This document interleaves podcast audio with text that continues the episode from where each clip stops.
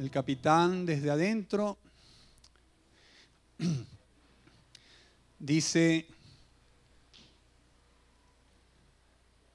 ajustense en los cinturones, estamos listos para despegar. Volaremos a una altitud de 15 mil pies y a una velocidad de crucero de 950 kilómetros por hora. Quiere decir que vamos a ir alto y rápido. Así hoy quiero que ustedes se ajusten los cinturones, que vamos a levantarnos a una velocidad supersónica para poder conversar hoy y para poder darle hoy un panorama y para poder compartir con ustedes un panorama de Apocalipsis. Y para compartir un panorama de Apocalipsis, la idea y la intención es que usted pueda tener el panorama, un panorama completo del Apocalipsis. Hay en estos tiempos Satanás se ha encargado de desdibujar el Apocalipsis, de desdibujar los acontecimientos futuros, de los tiempos escatológicos. Satanás se ha encargado de hacer un chiste, películas, para contrarrestar la verdad bíblica del Apocalipsis ha hecho películas de ovnis, de fantasmas y de cosas. Ha hecho un chiste de todo lo que es el Apocalipsis, al punto que alguna persona que pueda decir yo creo en Apocalipsis puede ser objeto de burla por otra persona, haciéndole pensar que eso no es nada interesante. déjeme decirle, esto es bien interesante. Por eso vamos a tratar de dar un panorama, quiero explicarlo bien para tomarme un tiempo para que después despeguemos. Y cuando despeguemos vamos a ir en una línea rápida y contundente. Em, no pretendo hoy tal vez predicar, tal vez al final cerrar con, una, con un mensaje importante para toda la iglesia acerca de la puntualización de algo que quiero ver hoy. Pero mientras lo que quiero es darle a ustedes ese panorama completo del Apocalipsis. Recuerde, le estoy dando un panorama del Apocalipsis, no la línea del tiempo de los acontecimientos futuros. La línea del tiempo de los acontecimientos futuros tendríamos que involucrar al profeta Ezequiel, al profeta Daniel, al profeta Isaías y el libro de Mateo principalmente. Eh, pero hoy quiero es darle un panorama de Apocalipsis, del libro de Apocalipsis. Por eso, si usted trajo su Biblia en papel, que creo que no hay. Bueno, pero si usted trajo su Biblia en su celular, entonces yo le invito porque allí vamos a pasearnos Recuerden, más que una prédica será un estudio donde nos vamos a pasear en su Biblia celular. Está autorizado para sacar su celular en modo avión. No es para contestar mensajes ni para enviar mensajes, para leer la Biblia, no engañe a Dios. Y solo los que van a estar posteando y reposteando algunas cosas allí son los que están autorizados. Mientras tanto, usted haga la grabación que tenga que hacer, haga, haga lo que usted piense hacer, pero no empiece a salirse del mensaje porque se me queda atrás.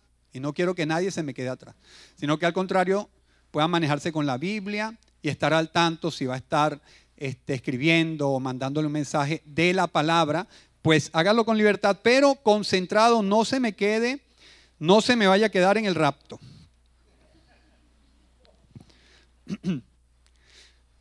Apocalipsis, que vamos a tratar de ver hoy, un panorama de Apocalipsis. Entonces, ¿estamos listos? Por favor, necesito que ustedes me digan si están listos. ¿Estamos listos para viajar a través del Apocalipsis? Vamos a darle un vuelo rápido, tratando de empezar del capítulo 1, cerrando con el capítulo 21. No vamos a profundizar en todos los aspectos porque no nos daría ni siquiera el tiempo, pero sí vamos a pasar un vuelo rasante sobre todas las cosas. Y déjeme decirle, un vuelo rasante sobre la Biblia sana, transforma, cambia, equipa, bendice, libera, porque lo que está leyendo es la Biblia, la palabra de Dios. Entonces, Apocalipsis capítulo 1, versículo 3, síganme entonces, bienaventurado el que lee y los que oyen las palabras de esta profecía y guardan las cosas en ellas escritas porque el tiempo está cerca. Es una bienaventuranza leer el Apocalipsis. Satanás ha dado con todo para pensar que el Apocalipsis es un libro de misterios, de códigos secretos. Solo algunos eruditos que lo puedan entender. Pero no es lo que dice el Señor. El Señor dice, bienaventurado el que lee y los que oyen las palabras de esta profecía.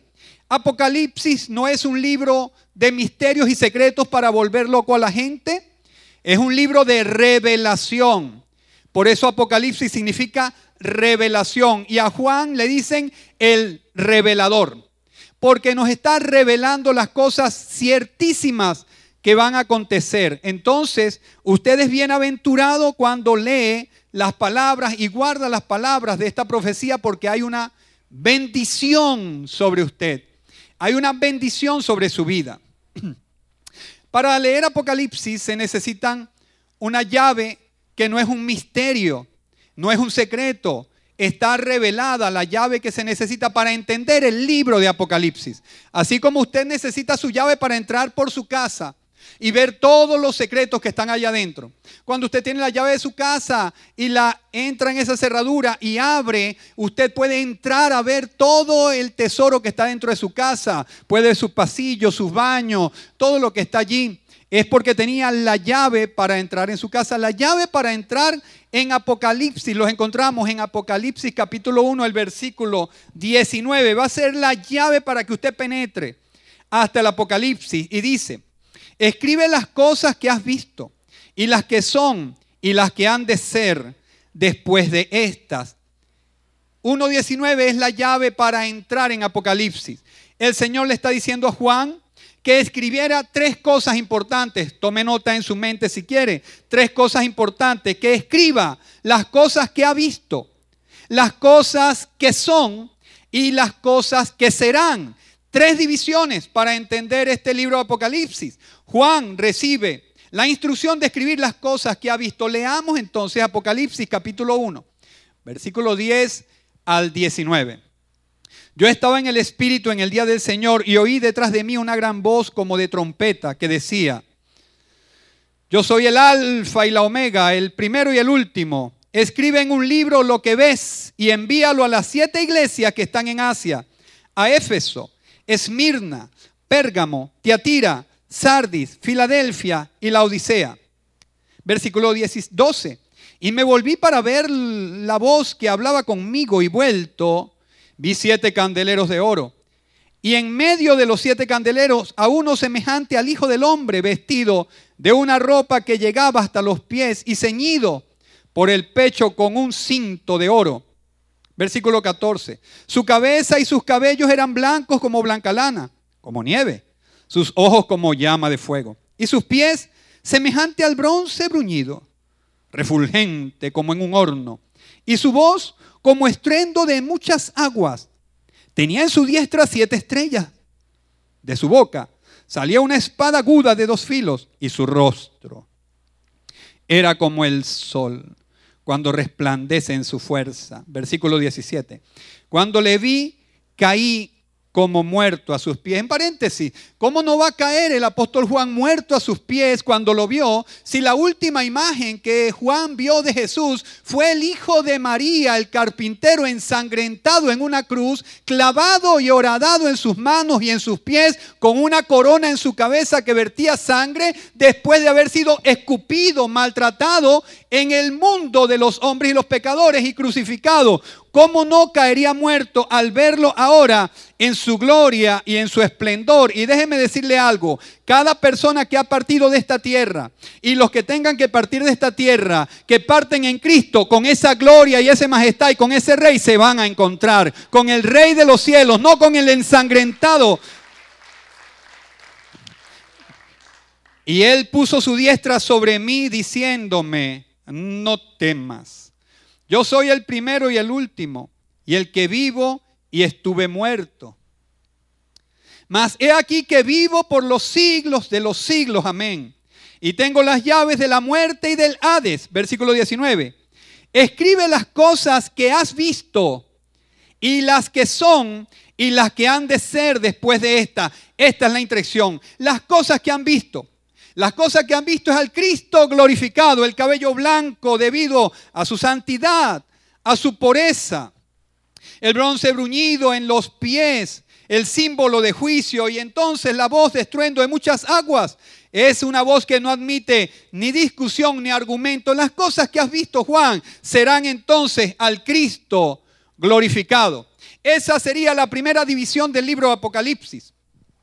Es ver a Jesús glorificado. La segunda división inmediatamente son, escribe las cosas que son. ¿Cuáles son las cosas que son? Si las cosas que he visto es al Cristo glorificado, ¿cuáles son las cosas que son? Básicamente 2 y 3 de Apocalipsis. Lo llamamos la época de la iglesia, la época en la cual todos nosotros nos encontramos hoy. Eran siete iglesias y los números para los judíos, muchos sabemos, que son más que matemática y ciencia, son filosofía, religión, espiritualidad, con profundo significado espiritual. Por eso hay ya siete iglesias literalmente en la Asia Menor. Pero esto habla de la iglesia en todos sus tiempos, en todas las edades. La era de la iglesia, ¿sabe cuándo empezó? En el Pentecostés. ¿Y sabe dónde está vigente? Todavía estamos en la época de la iglesia. Estamos viviendo la segunda división, que son las cosas que son. Apocalipsis 2.4. Dios le dice a la iglesia de Éfeso, pero tengo contra ti que has dejado tu primer amor. La iglesia en Éfeso era una iglesia maravillosa, pero su amor había comenzado a enfriarse. Esto es la totalidad de las iglesias. El mensaje está escrito al ángel de cada iglesia. Y quiero hacer notar, para que usted no pierda de vista, que cuando le escribe al ángel de la iglesia que la iglesia de Éfeso había perdido el primer amor, era porque desde el pastor hasta el último servidor que estaba en la iglesia habían perdido el primer amor. ¿Por qué? Porque las iglesias generalmente tienen personas que se congregan y se sientan y aunque el pastor y toda la iglesia tenga el primer amor, muchos o algunos sentados han perdido el primer amor. Quiere decir que estamos en una diversidad de personas y hay una iglesia que puede ser que alguno de los sentados haya perdido el primer amor. Pero Dios nos llama a todos nosotros a volver al fuego, a volver al primer amor. Necesitamos tener ardiente vivo, ardiente y vivo el primer amor ardiente y vivo el primer amor. Quiere decir que usted debe mantener vivo su primer amor aunque a alguien se le haya apagado. Apocalipsis 2.4, Dios le escribe ahora. Apocalipsis 2.10, Dios le escribe ahora a la iglesia de Esmirna. No temas en nada lo que vas a padecer. He aquí el diablo echará a alguno de vosotros en la cárcel para que seáis probados. Y tendréis tribulación por diez días. Sé fiel hasta la muerte y yo te daré la corona de la vida. Esta es una iglesia que sería conocida por su sufrimiento. Lo que es sufrir por la causa del nombre del Señor. Saber que le iba a costar servirle al Señor y a veces, a veces le costaría la misma vida. No piense usted que después de ser salvo no tendrá problemas. El Señor nos está advirtiendo que necesitamos no apagar el primer amor, pero que también enfrentaremos persecución. Hay personas que piensan que estar en el Evangelio es un crucero y no saben que hay momentos de sufrir por causa del Señor Jesucristo.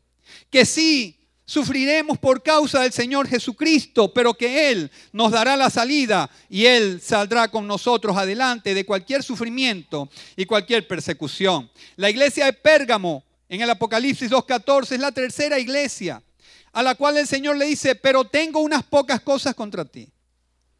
Que tienes ahí a los que retienen la doctrina de Balaán, que enseñaba a Balac a poner tropiezo ante los hijos de Israel, a comer de cosas sacrificadas a los ídolos y a cometer fornicación. Esta era una iglesia de la impiedad y la mundanalidad. Hombres impíos y hombres mundanos formaban desde la cabeza hasta los pies de esta iglesia.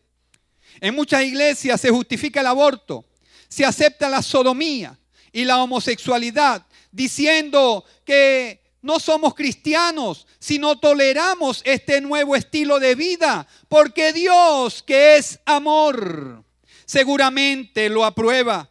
Pues no, Dios no aprueba eso. Al contrario, dice que es abominación delante de sus ojos. Y dice esta iglesia de Pérgamo que eso estaba bien, mezclar las cosas mundanas e impías con el Evangelio.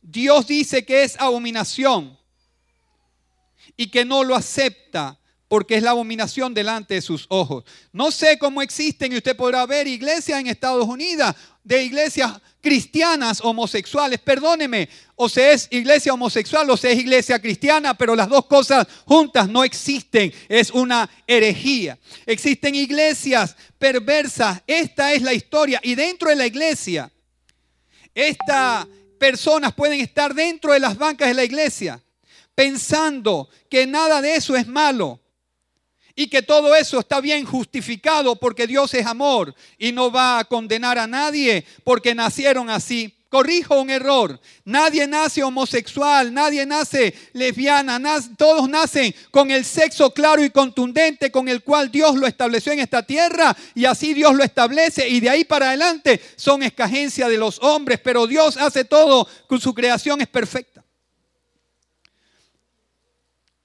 Es el mensaje de la iglesia de Pérgamo. En Apocalipsis 2.20 el mensaje para la iglesia de Tiatira. Pero tengo unas pocas cosas contra ti que toleras que esa mujer, Jezabel, que se dice profetiza y enseñe, seduzca a mis siervos a fornicar y a comer cosas sacrificadas a los ídolos. Aquí se habla de la infiltración del feminismo. Y Dios menciona a una autodenominada profetisa y la compara con Jezabel del Antiguo Testamento, introduciendo control por la fuerza y a través de su posición o cargo manipular las emociones de los seguidores y de la familia, intimidando o dando lástima, desplazando al hombre hasta la nulidad para lucir ella en su esplendor vanidoso dentro de la casa y dentro de la iglesia. Es la iglesia que soporta esta herejía. Es desde la cabeza hasta el final. Apocalipsis capítulo 3, versículo 1. Es el mensaje para la iglesia de Sardis. Escribe a la iglesia de la iglesia, al ángel de la iglesia en Sardis, el que tiene los siete espíritus de Dios y las siete estrellas, dice esto. Yo conozco tus obras que tienen nombre de que vives y estás muerto. Tenía mucha actividad. Tenía de todo menos vida. Las iglesias como tales, bien organizadas, necesitan preocuparse por tener vida y no solo por tener nombre. Estas son las iglesias perfeccionistas neuróticas que ponen la cosa antes que las personas. Y el Señor les dice que está bien buscar el orden, pero que debes tener vida.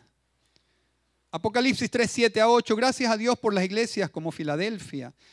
El mensaje a la iglesia de Filadelfia no hay ninguna reprensión. Versículo 7 dice a la sexta iglesia que es Filadelfia, escribe al ángel de la iglesia en Filadelfia. Esto dice el santo, el verdadero, el que tiene la llave de David, el que abre y ninguno cierra, y cierra y ninguno abre. Yo conozco tus obras.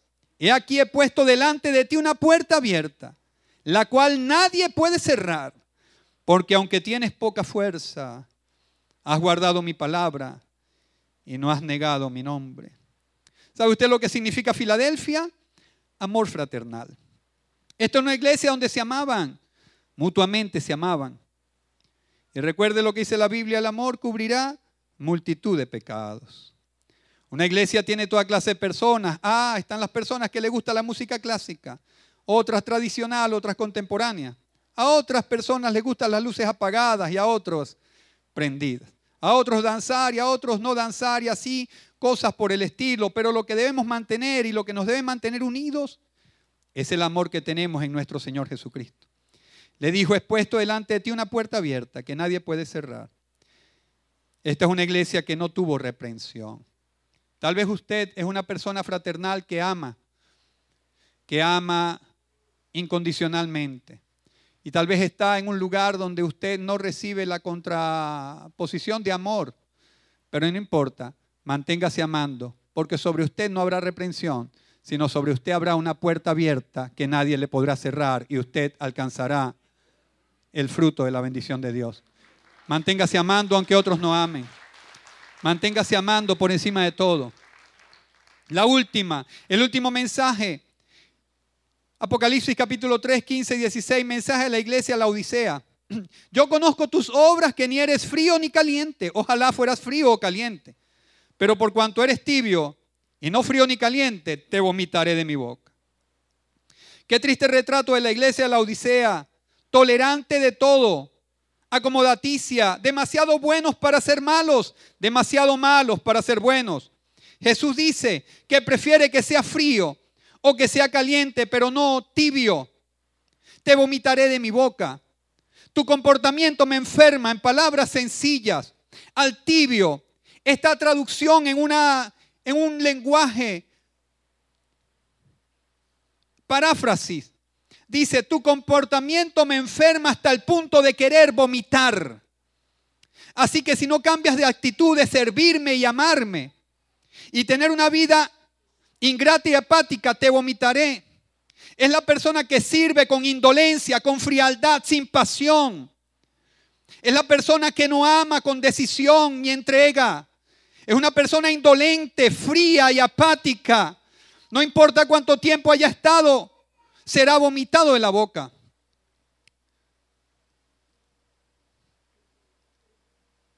¿Cómo sirve usted al Señor? ¿Cómo ama usted al Señor? Si alguno ha estado tibio, hoy es tiempo de calentarse en el fuego del Espíritu Santo, pero no deje que sea vomitado de la boca del Señor. No permita eso. Todavía estamos en el tiempo de la gracia. No se sabe hasta cuándo, pero todavía estamos en el tiempo de la gracia. Si hay uno tibio, caliéntese rápido.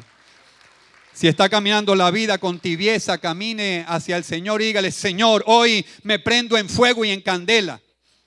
Hoy me prendo.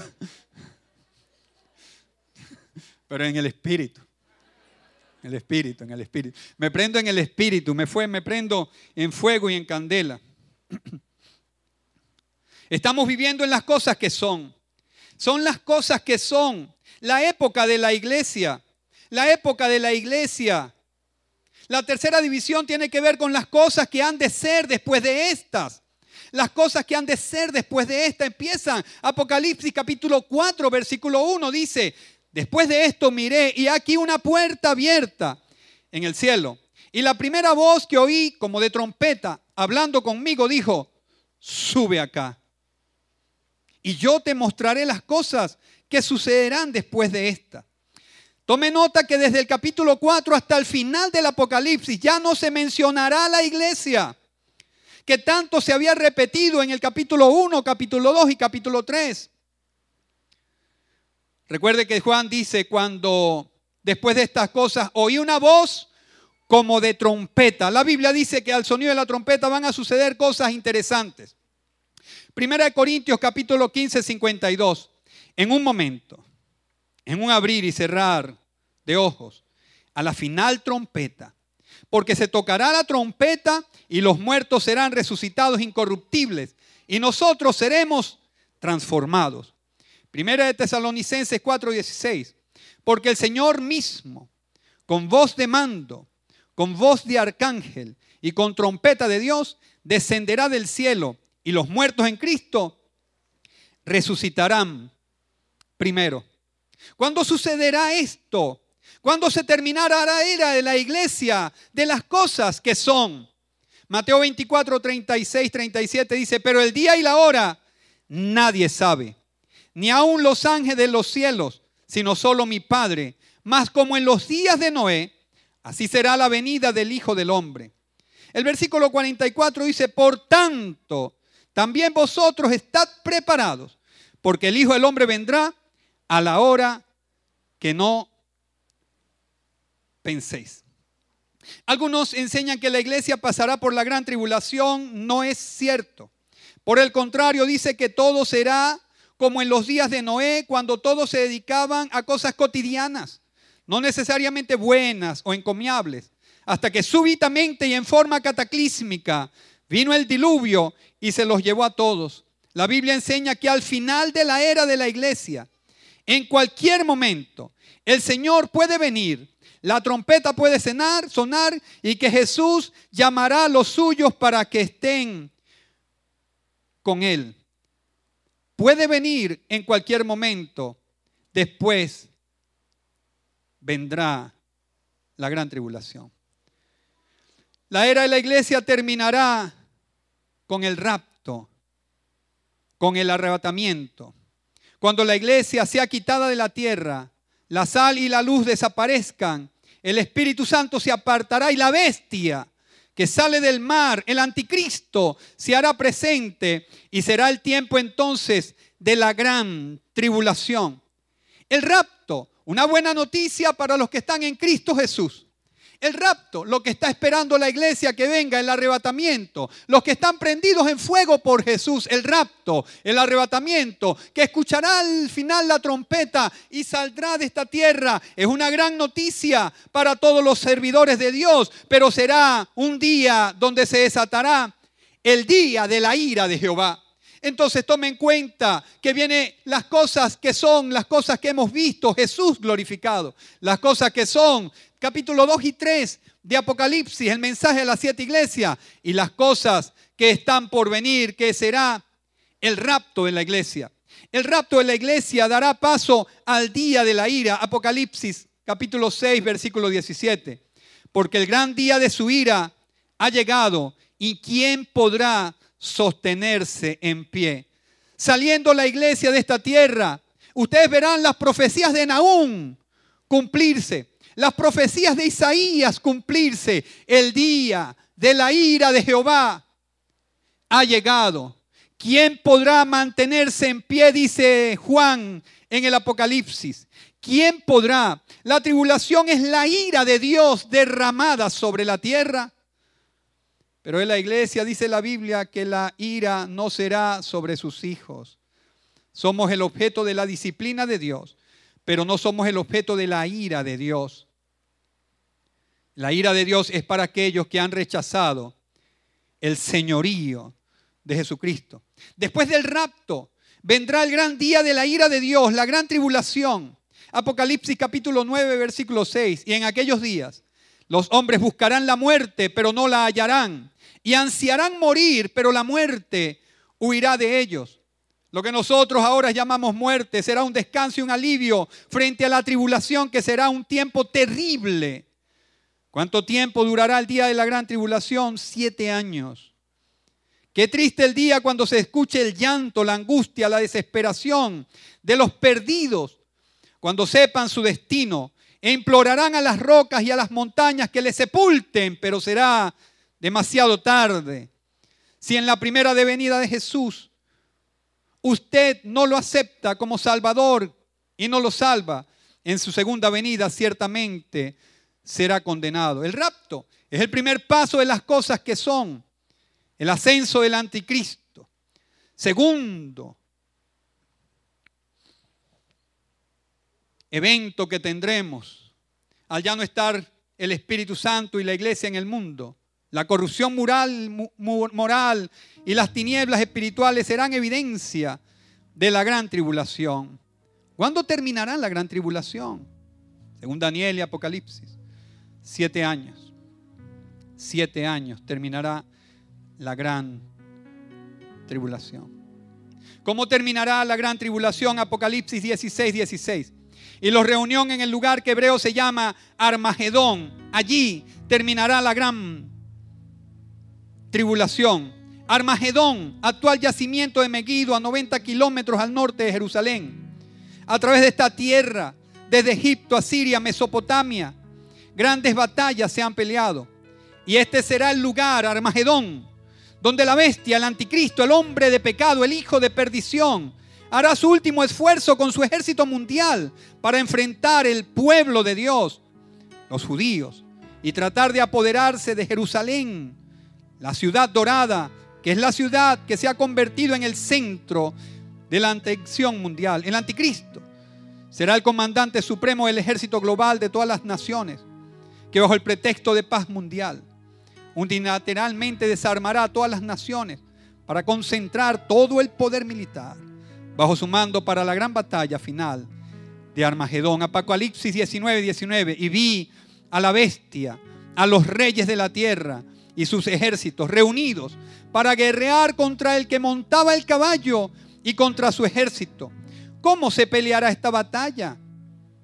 Jesucristo los destruirá con el espíritu de su boca. Apocalipsis 19, 11, 12 dice, entonces vi el cielo abierto y aquí un caballo blanco. Y el que lo montaba se llamaba fiel y verdadero, y con justicia juzga y pelea. Sus ojos eran como llama de fuego. Y había en su cabeza muchas diademas y tenía un nombre escrito que ninguno conocía, sino él mismo. Apocalipsis 19, 13. Estaba vestido de una ropa teñida de sangre. Y su nombre es el Verbo de Dios. Y los ejércitos celestiales vestidos de lino finísimo, blanco y limpio, le seguían en caballos blancos. ¿Quiénes eran ellos? ¿Quiénes eran estos que estaban en estos, formaban estos ejércitos celestiales? La iglesia. Nosotros. Transformados a la imagen y semejanza de Jesucristo. Nosotros. Sus santos venimos con Él nosotros que hemos estado en una luna de miel por siete años mientras las llamas de la tribulación calcinaban la tierra. Entonces viene la batalla de Armagedón. El lugar donde los hombres mortales y el Dios inmortal se enfrentarán. Y esta batalla será ganada con su palabra.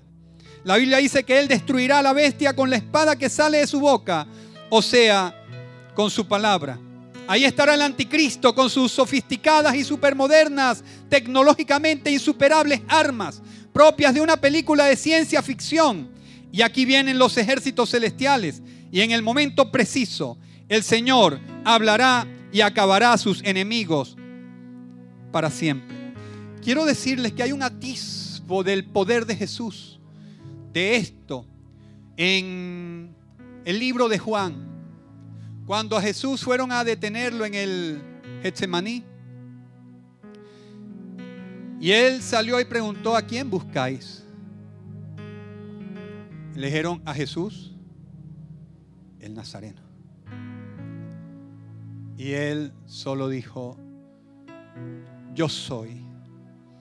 Dice la Biblia que todos los soldados que estaban allí retrocedieron y cayeron a tierra una película pudo haber disfrazado, dibujado de tal manera esto que ellos cayeron a tierra lanzando las espadas y, las lanzas por los lados ante escuchar solamente a Jesús decir, yo soy. Con ese mismo poder que la vida nos da Él con su palabra, es el mismo poder destructor que su palabra acabará a sus enemigos. No, no crea usted que los ejércitos del cielo acompañarán a Jesús para pelear en el Armagedón con el anticristo y el falso profeta y nosotros eh, eh, bañarnos de sangre en esa batalla. No, no crea usted que va a suceder tal cosa. El que viene montado el caballo blanco se llama Jesús y en su muslo tiene un nombre escrito, Rey de Reyes y Señor de Señores. Y él matará al anticristo y matará al falso profeta con el espíritu de su boca. No tendrá que bajarse para pelear, solo con la palabra, que esa espada de doble filo matará a todos sus enemigos. Será Él. ¿Cuáles son las cosas que hemos visto a Cristo glorificado? ¿Cuáles son las cosas que son la era de la iglesia? ¿Cuáles son las cosas que serán el rapto, el ascenso del anticristo, la gran tribulación o el día de la ira de Jehová, la batalla de Armagedón? ¿Y qué viene después de la batalla de Armagedón? Apocalipsis capítulo 20, versículo 6. Bienaventurado santo el que tiene parte en la primera resurrección. La segunda muerte no tiene potestad sobre estos, sino que serán sacerdotes de Dios y de Cristo y reinarán con Él mil años. Después de la batalla de Armagedón viene el reinado del Señor Jesucristo en esta tierra literal y visible. El reinado por mil años. Viene la época del milenio. Y recordamos cuando Jesús dijo, bienaventurados los mansos, porque ellos recibirán la tierra por heredad. Apocalipsis 26. Bienaventurado y santo el que tiene parte en la primera resurrección. La segunda muerte no tiene potestad sobre estos, sino que serán sacerdotes de Dios y de Cristo y reinarán con Él. ¿Mil años? ¿Se imaginan sacerdotes de Dios reinar con Él literalmente? Y la tierra florecerá como una rosa. El cordero y el león caminarán juntos. Habrá conocimiento del Señor como las aguas cubren el mar. Los hombres transformarán sus armas en arados y sus lanzas en podadoras y ya no habrá más muerte, más guerra entre las naciones. Mil años de verdadera paz. Mil años es la época del Apocalipsis. Después de las mil años, ¿qué viene? Voy a dejar un paréntesis para el final para hablar sobre el juicio del gran trono blanco. El juicio del gran trono blanco. Y vi un gran trono blanco y al que estaba sentado en él, delante del cual huyeron la tierra y el cielo, y ningún lugar, ningún lugar se encontró para ellos. Y vi a los muertos grandes y pequeños de pie ante Dios y los libros fueron abiertos y otro libro fue abierto, el cual es el libro de la vida. Y fueron juzgados los muertos por las cosas que estaban escritas en los libros, según sus obras. Y el mar entregó los muertos que habían en él. Y la muerte y el Hades entregaron los muertos que habían en ellos y fueron juzgados, cada uno según sus obras, versículo 14, y la muerte y el Hades fueron lanzados al lago de fuego. Esta es la muerte segunda. Y el que no se halló inscrito en el libro de la vida fue lanzado al lago de fuego. El último de los eventos lo encontramos en Apocalipsis capítulo 21, versículo 1 al 6. Cielo nuevo y tierra nueva. Vi un cielo nuevo y una tierra nueva porque el primer cielo y la primera tierra pasaron y el mar ya no existía más. Y yo, Juan, vi la santa ciudad, la nueva Jerusalén, descender del cielo de Dios, dispuesta como una esposa ataviada para su marido. Y oí una gran voz del cielo que decía, he aquí el tabernáculo de Dios con los hombres, y Él morará con ellos, y ellos serán su pueblo, y Dios mismo estará con ellos como su Dios. Enjugará Dios toda lágrima de los ojos de ellos, y ya no habrá muerte, ni habrá más llanto, ni clamor, ni dolor, porque las primeras cosas pasaron. Y el que estaba sentado en el trono dijo, he aquí, yo hago nuevas todas las cosas. Y me dijo, escribe, porque estas palabras son fieles y verdaderas. Y me dijo, hecho está. Yo soy el alfa y la omega, el principio y el fin. Al que tuviere sed, yo le daré gratuitamente de la fuente del agua de la vida. La Biblia enseña que hay una categoría de vencedores y otras que sufrirán la muerte eterna. Apocalipsis 21, 7 al 10. El que venciere heredará todas las cosas y yo seré su Dios y él será mi hijo.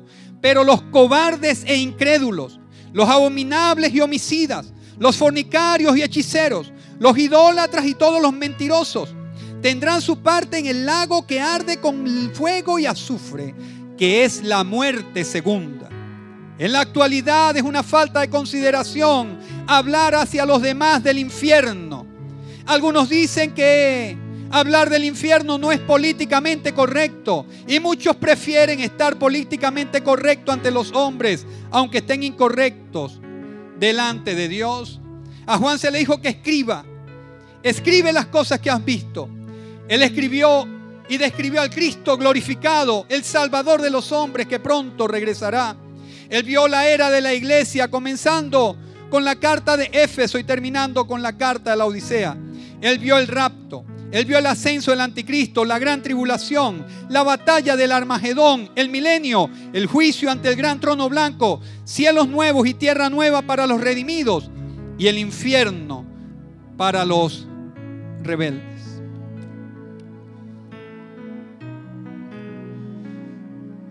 Cuando me pongo a observar un panorama del Apocalipsis, me pongo a ver personas que están enredadas en cosas tan triviales y tan sencillas y todavía no se han dado cuenta que está bajo el periodo de la gracia de nuestro Dios.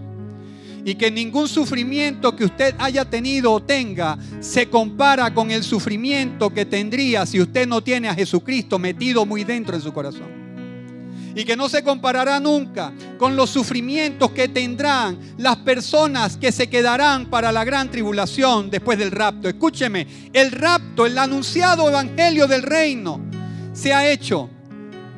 Guerras, rumores de guerras, por demás, pestes, enfermedades, ni hablar.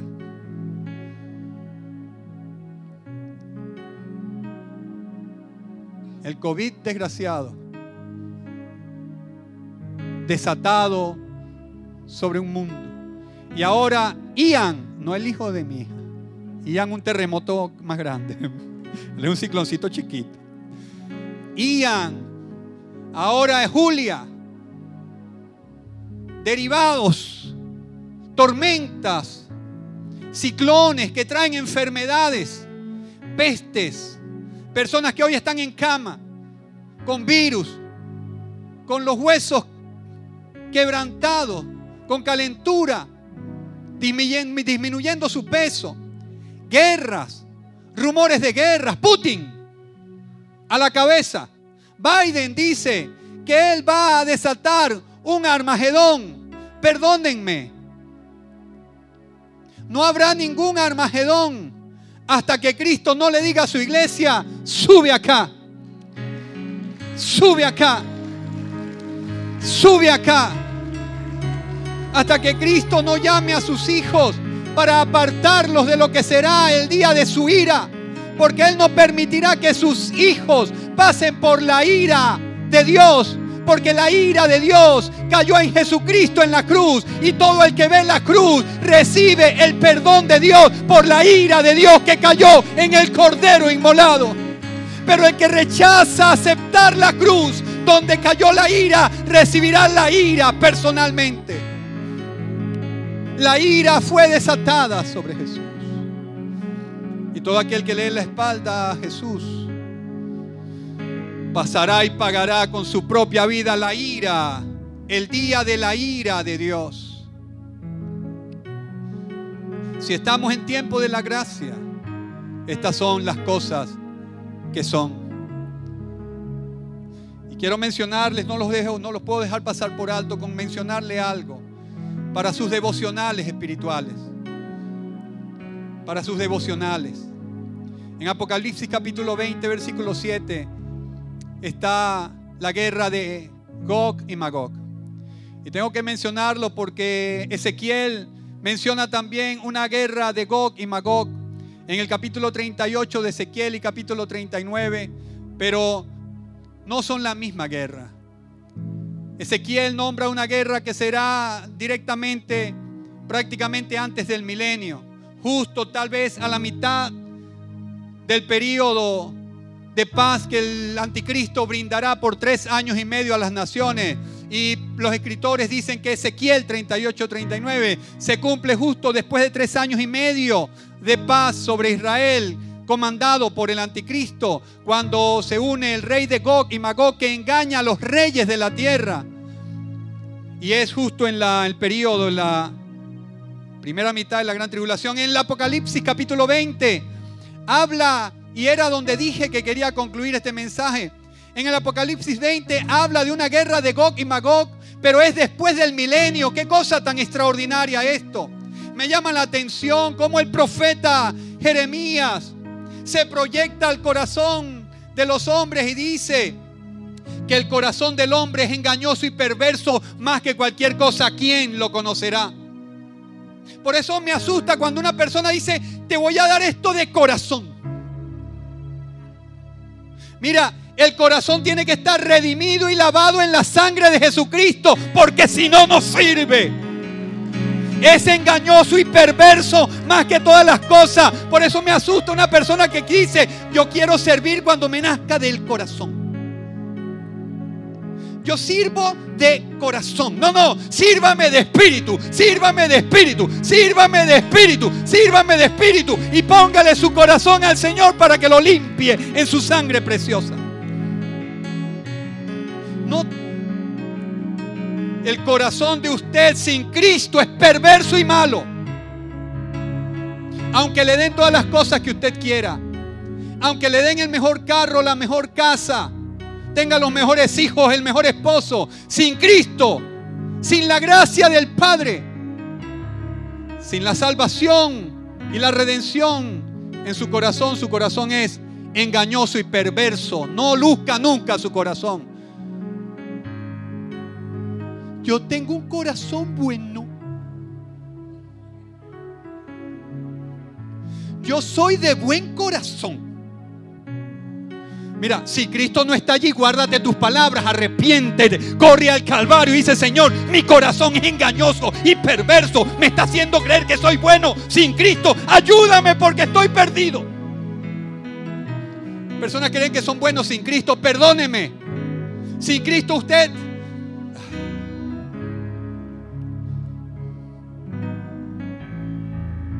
es malo.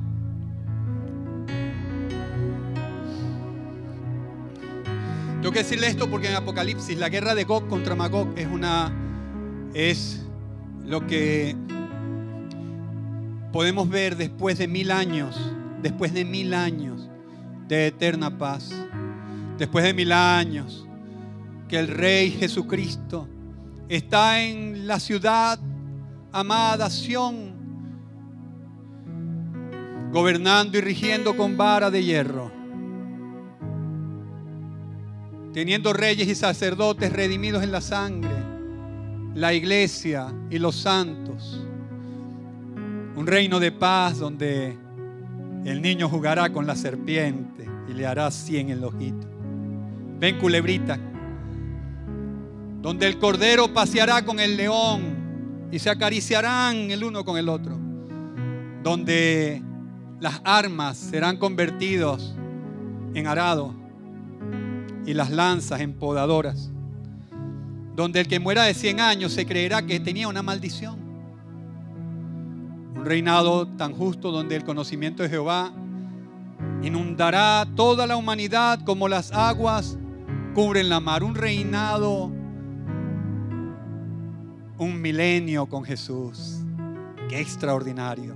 No corrupción en los puestos gubernamentales porque estarán dirigidos y regidos con vara de hierro. El rey justo, perfecto, gobernará.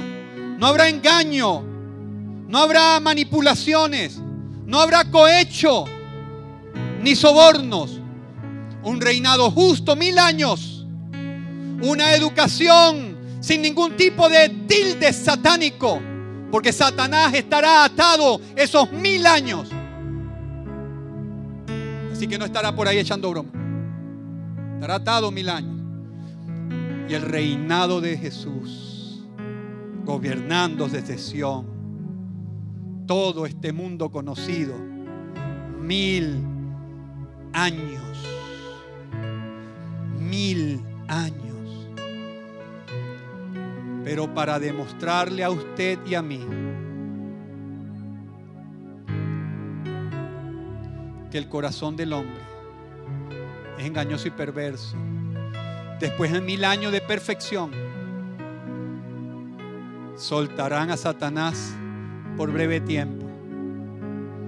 Y en ese breve tiempo, Satanás seducirá a más gente que la, que el anticristo había seducido en la gran tribulación. Satanás comandará y engañará a las naciones, no como Ezequiel que dijo que el anticristo engañaría a los reyes y vendrían del norte. Satanás después del milenio engañará a las naciones y vendrán de los cuatro ángulos de la tierra. Satanás no es nombrado por Ezequiel, Satanás es nombrado en Apocalipsis después del milenio. Dice la Biblia que seducirá a los hombres como la arena del mar vendrán contra la ciudad santa Jerusalén, donde está el rey. Este Satanás sí está chiflado. Pero todavía vendrá por los cuatro lados de la tierra a tratar de destruir a Jerusalén. Jerusalén que está siendo regida por el Rey Jesucristo. Con todos los que crecieron en ese milenio de perfección, perdidos en su maldad. No le tengo que decir cómo termina esa guerra. Cuando se reunieron todos los enemigos como la arena del mar para rodear a Jerusalén. Yo me imagino al rey allí sentado en ese monte de Sión gobernando, siguiendo y hablando en su gloria y esplendor con todo el mundo, ignorando lo que el diablo trama, porque no le hace falta, él es el rey y sabe quién lo va a vencer. Y cuando ellos se lanzan, Dice la Biblia que no habían ni siquiera intentado avanzar para destruir cuando fuego del cielo cayó y se los consumió a todos los enemigos del Señor.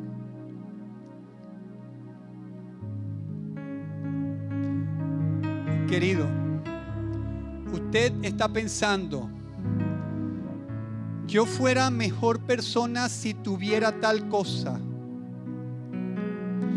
Yo cambiaría si algo cambiara. Si yo me mudara, yo te aseguro que fuera más responsable en el servicio o en la iglesia. Si yo me hubiera casado con otra mujer, fuera más santo. Si estos hijos me hubieran salido buenos, yo por lo menos... Y usted está pensando en cosas y en cosas y en cosas si algo le me aportaran, yo sería mejor. Mentira. Si Cristo a usted no lo ha transformado y redimido, nada le cambiará ese corazón. Ese corazón que demanda cosas, pero que nunca se sacia de nada. Ese corazón indolente, ese corazón neurótico. Si Cristo no lo cambia, olvídese nada ni nadie de lo que usted tenga. Se quedó demostrado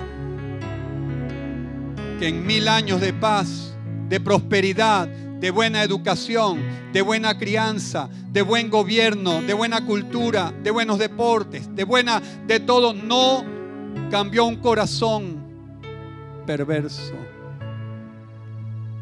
sin la gracia de Jesucristo. Ahora,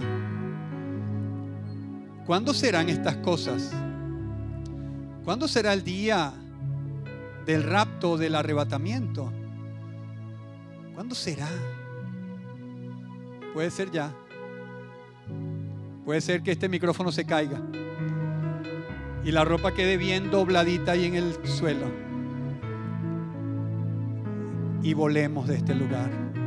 Puede ser ahorita, en un abrir y cerrar de ojos, que escuchemos esa trompeta. Y los que están en Cristo volaremos nos encontraremos con el Rey de Gloria. Asegúrese, por favor, de no tener nada que lo deje preso en esta tierra. Hay personas que dicen, si tú te quedas, yo me quedo. Mire, no sea bobo. No sea bobo. Mira, dígale así, Señor, yo me quiero ir contigo y si este cabezón se quiere quedar, ayúdalo a que se vaya, pero yo no me quedo no sea tonto. No, si tú te mueres, yo me muero. Nada de eso. Si tú te mueres, yo me muero. Nada de eso. Los idólatras no entran en el reino de los cielos. Asegúrese de que no tenga una casa, un bien, una finanza, un tesoro, una querencia por allí que usted no lo está haciendo pensar bien en decir, Ven Señor Jesús, estoy listo, quiero escuchar esa trompeta, no importa, asegúrese. Ahora, si usted tiene un cable pelado, no le diga ven todavía.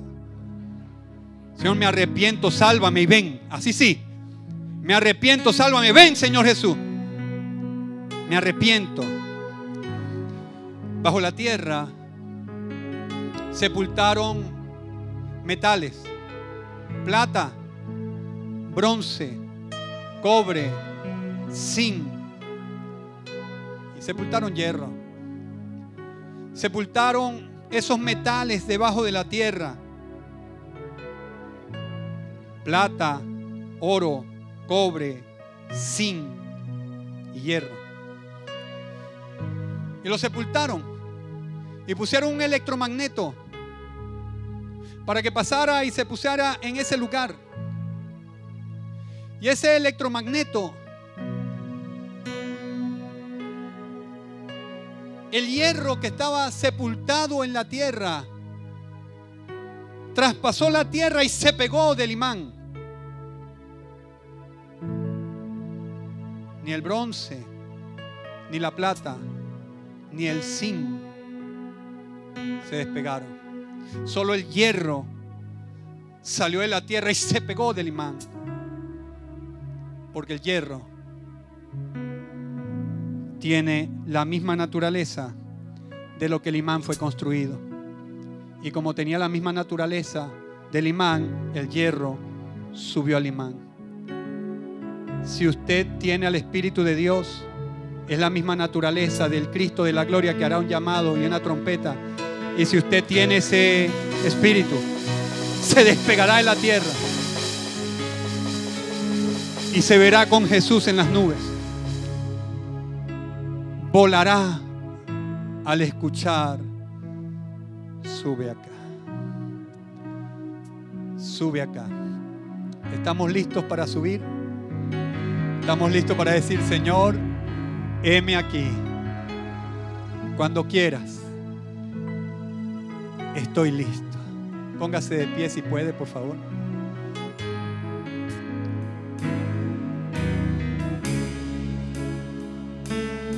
Panorama de Apocalipsis.